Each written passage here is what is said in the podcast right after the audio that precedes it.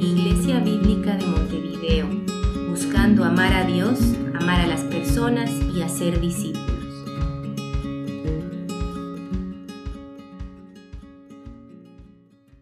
Si tienen sus Biblias, les invito a abrirlas en Génesis 16 y vamos a leer el capítulo entero. Génesis 16 a, partir del versículo 1.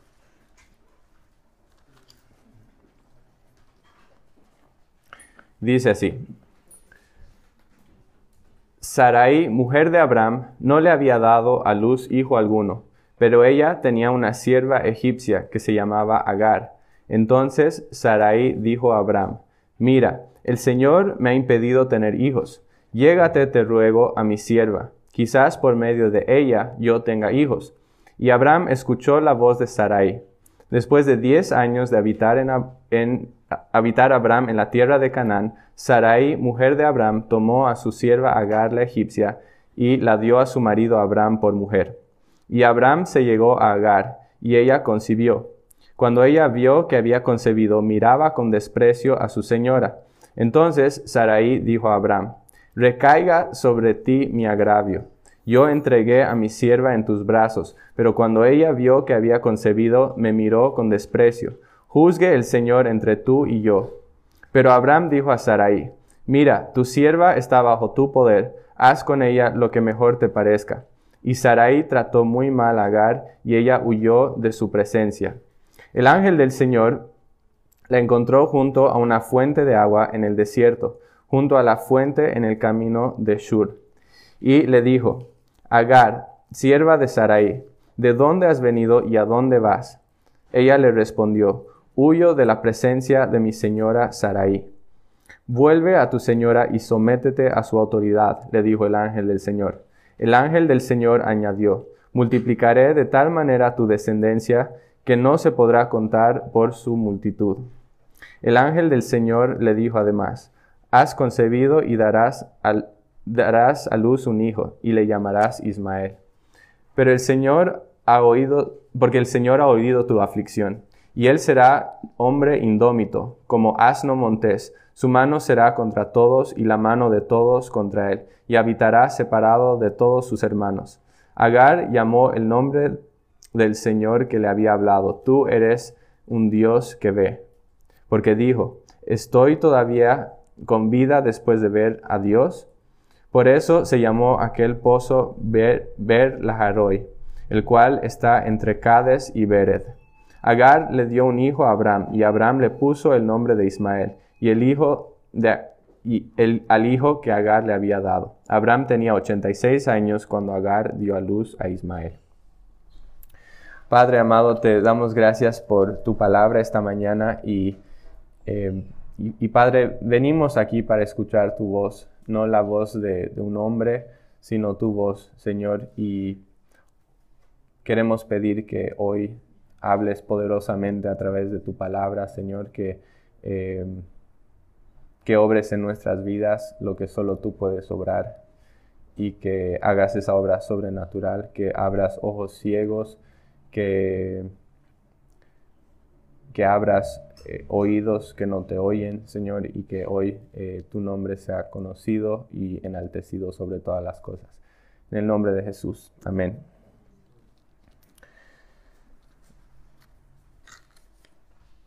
Tarde o temprano, todos, todas las personas van a enfrentar momentos de prueba en sus vidas.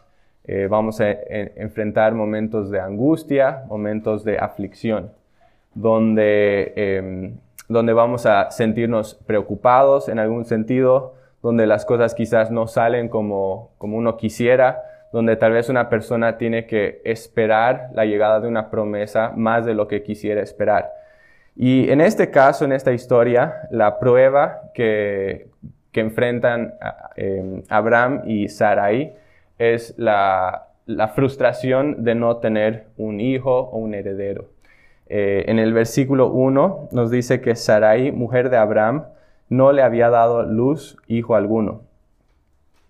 Y en ese tiempo, algo que, tenemos que entender es que en ese tiempo, el no tener un hijo el no tener un heredero era un asunto de mucha seriedad, mucho más serio que, algo hoy en día. Em, era algo que traía mucho estigma social. Que un hombre no tenga un hijo era básicamente eh, lo, que la gente entendía es que ese hombre había sido maldecido por Dios, porque no tenía un, heredero, no tenía una persona, un hijo que pueda preservar el honor de la familia y, continuar el nombre familiar. Y por otro lado, el, hecho de que una mujer no tenga eh, un hijo implicaba que esa mujer eh, había fracasado en su, tarea principal, es lo que la sociedad entendía y por lo tanto era un asunto que traía mucha angustia para esta pareja, como pueden imaginar.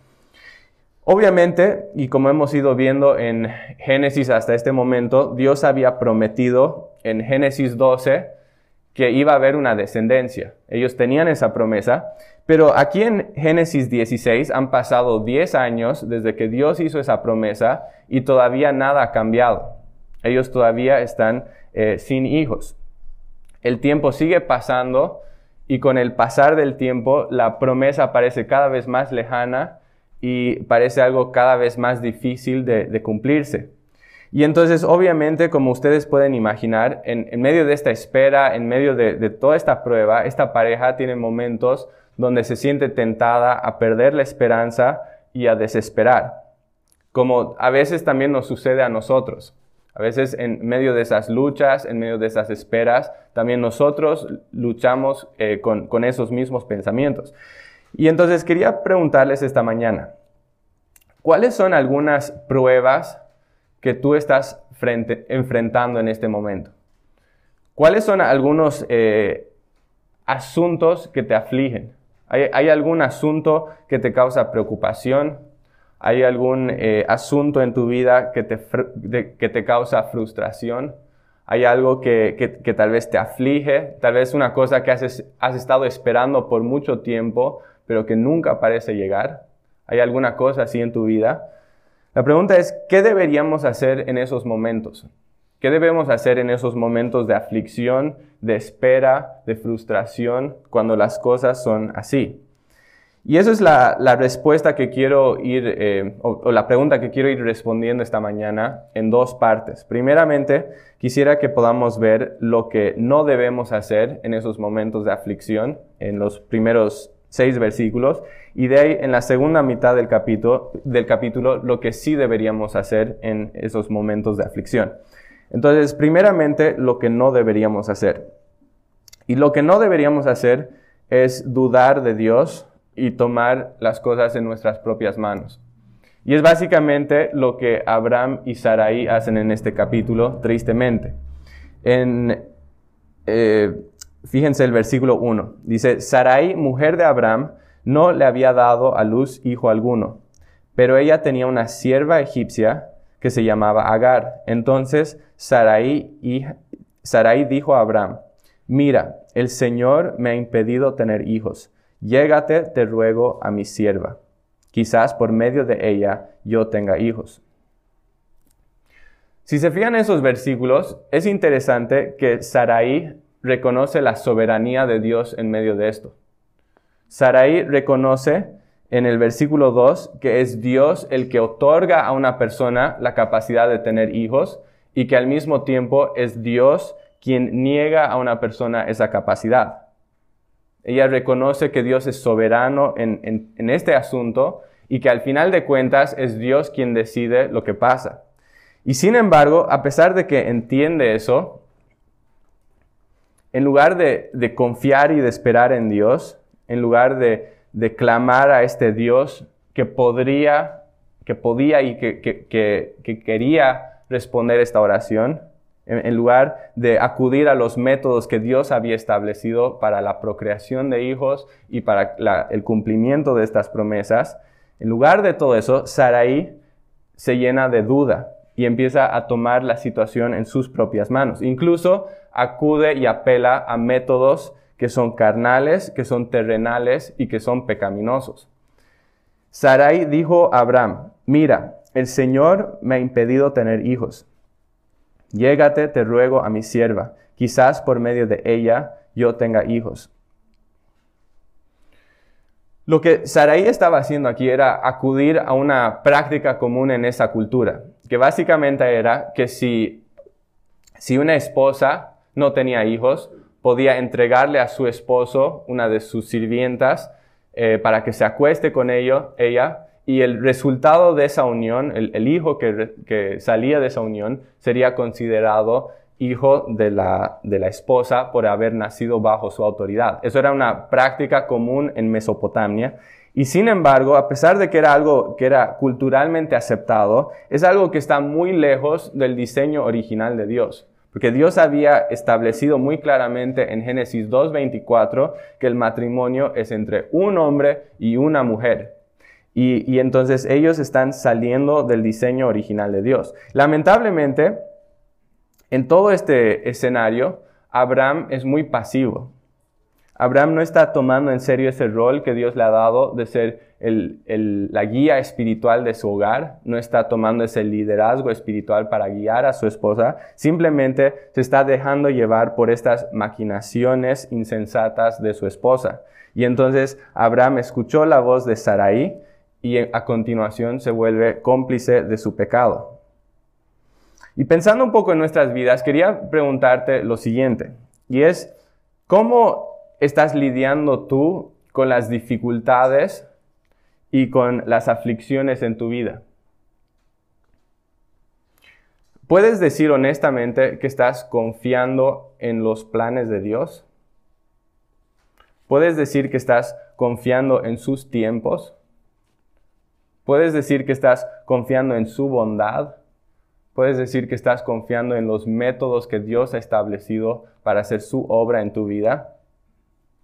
O si eres honesto contigo mismo, tienes que decir que en algún sentido estás siendo tentado en este momento a dudar de Dios, a desconfiar de Él, a alejarte, a tomar eh, las cosas en tus propias manos, aun si eso te aleja de Dios, aun si tienes que, e, eso te lleva a, entregarte al pecado? ¿Cómo estás respondiendo a estas aflicciones en tu vida?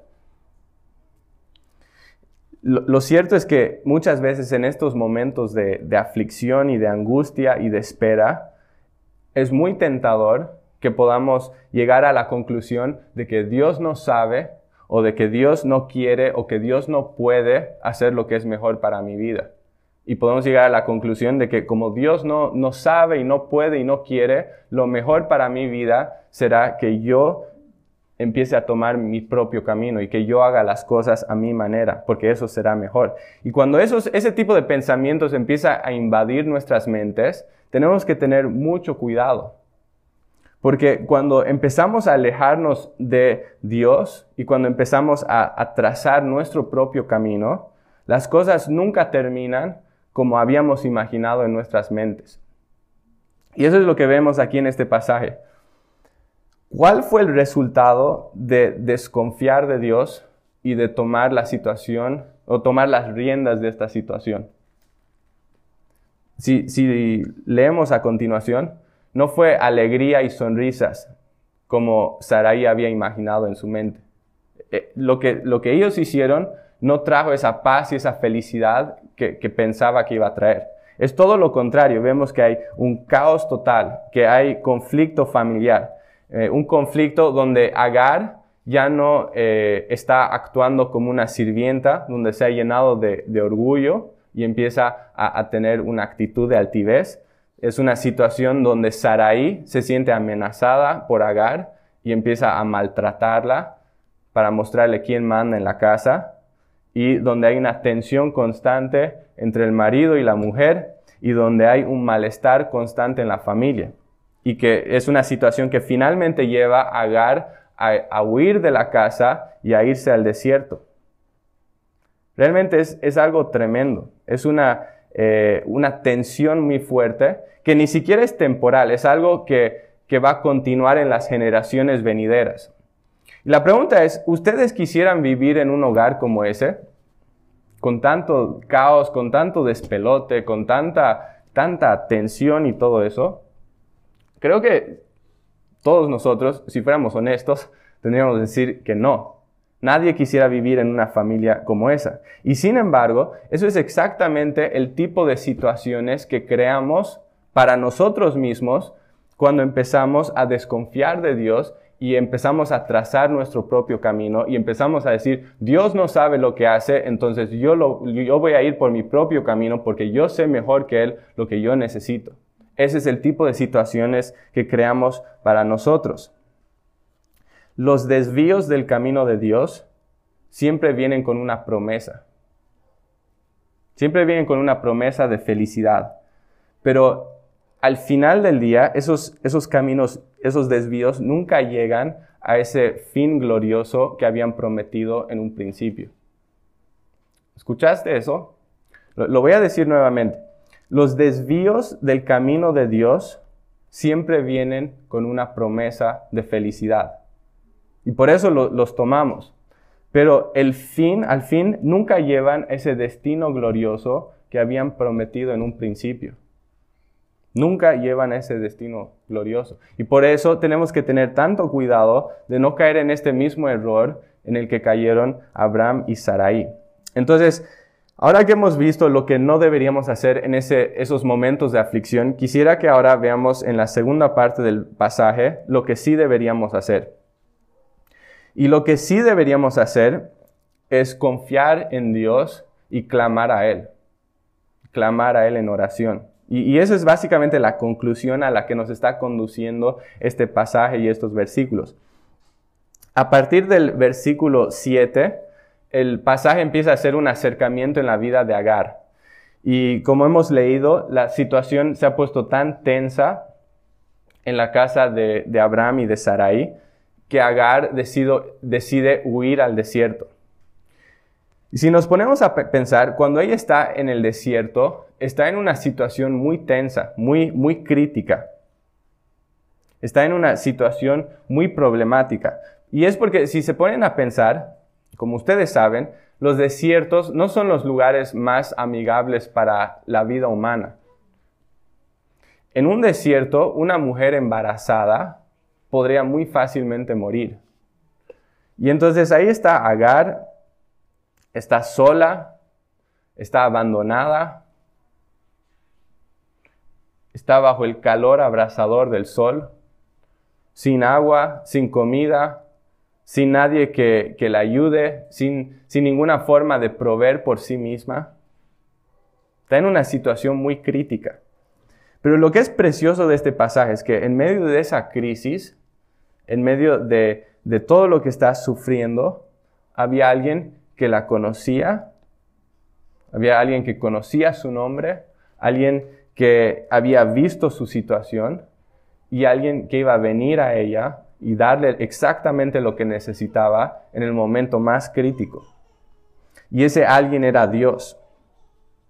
Dios se acerca a ella en esta situación desesperada, empieza a conversar con ella y después de, prometerle que su hijo sería el padre de, una gran multitud de personas, Dios le revela algo que cambiaría la vida a Agar, que le cambiaría por completo.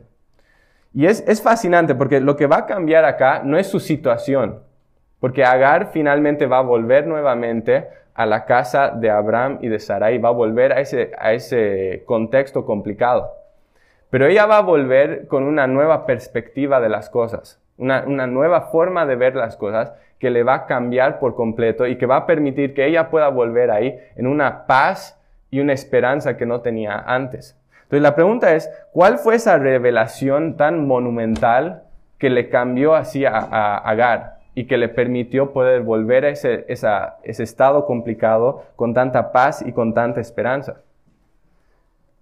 Lo que Dios le reveló es algo muy simple y a la vez algo muy profundo. Y es lo que Agar expresa en el versículo 13. Es que tú, oh Señor, eres un Dios que ve. Que tú eres un Dios que ve. Esa fue la revelación. Eso fue lo que le cambió la vida. Dios había visto su aflicción, había venido a ella, había respondido a su clamor y ahora Agar puede hacer este clamor de confianza en el Señor y decir, tú eres un Dios que ve. Y esa realidad cambió radicalmente la vida de Agar. Es una realidad que podría haber cambiado la vida de Abraham y de Sarai si lo hubieran creído y lo habían entendido. Podría haberlos eh, prevenido o los podría haber liberado de cometer el tremendo error que cometen en este capítulo. Y es una verdad que si tú y yo realmente lo internalizamos, si realmente lo, lo apropiamos, nos puede cambiar radicalmente las vidas. Que tú, Dios, eres un Dios que ve. Es algo precioso. Quiero preguntarte, ¿eres consciente de que Dios te ve?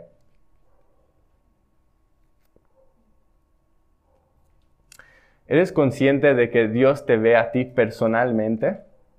Que no eres simplemente uno más del, montón, uno más del grupo, que no eres simplemente un número en una lista, sino que Dios te ve con, con la misma atención y el mismo detalle, como si fueras la única persona en el planeta que te ve así, que, no solo ve una, multitud, sino que eh, te ve a ti, Joaco, te ve a ti, Carolina, te ve a ti, Diego, te ve a ti, Anita, te ve a ti, Horacio. ¿Te das cuenta de, de lo que eso implica? Que te ve de manera total, que te ve de manera absoluta, que te ve sin división, que te ve sin distracción, que te ve sin pausa. ¿Te das cuenta? Eres consciente de que conoce tus angustias. Y no solo la forma que, reaccionas a esas angustias exteriormente, sino que incluso conoce lo que sientes por dentro, conoce mejor que tú lo que sientes, entiende mejor tus sentimientos de lo que tú los entiendes. Te das cuenta de que escucha tus oraciones, que no solo escucha las oraciones que expresas con elocuencia, sino aún, esos, esas oraciones donde ni siquiera puedes expresar lo que sientes. Te das cuenta que conoce tu corazón, te das cuenta que, que te ama, que es, que es poderoso para responder a tus clamores y que no solo es poderoso, sino también es sabio para responder a sus clamores de la forma, de la mejor forma y en el mejor tiempo. Si te dieras cuenta de, todas estas cosas, ¿no cambiaría eso tu vida de una manera radical? Si realmente dejaras que estas verdades penetraran los rincones más profundos de tu, de tu corazón.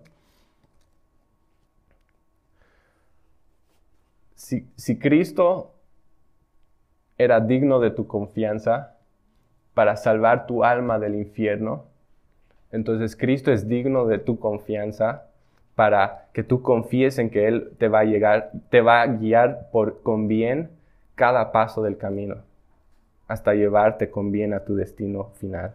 Y por lo tanto, en medio de esa angustia, no deberíamos dudar, no deberíamos desconfiar del Señor, sino realmente confiar en Él, orar y clamar a Él, porque Él escucha a los afligidos, ve su necesidad y Dios cumplirá sus promesas milagrosamente. Vamos a terminar orando.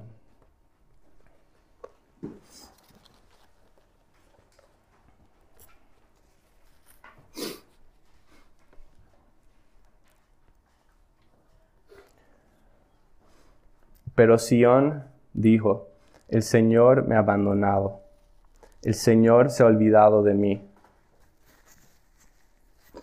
¿Puede una mujer olvidar a su hijo de pecho sin compadecerse del hijo de sus entrañas? Aunque ella se olvidara, yo no me olvidaré.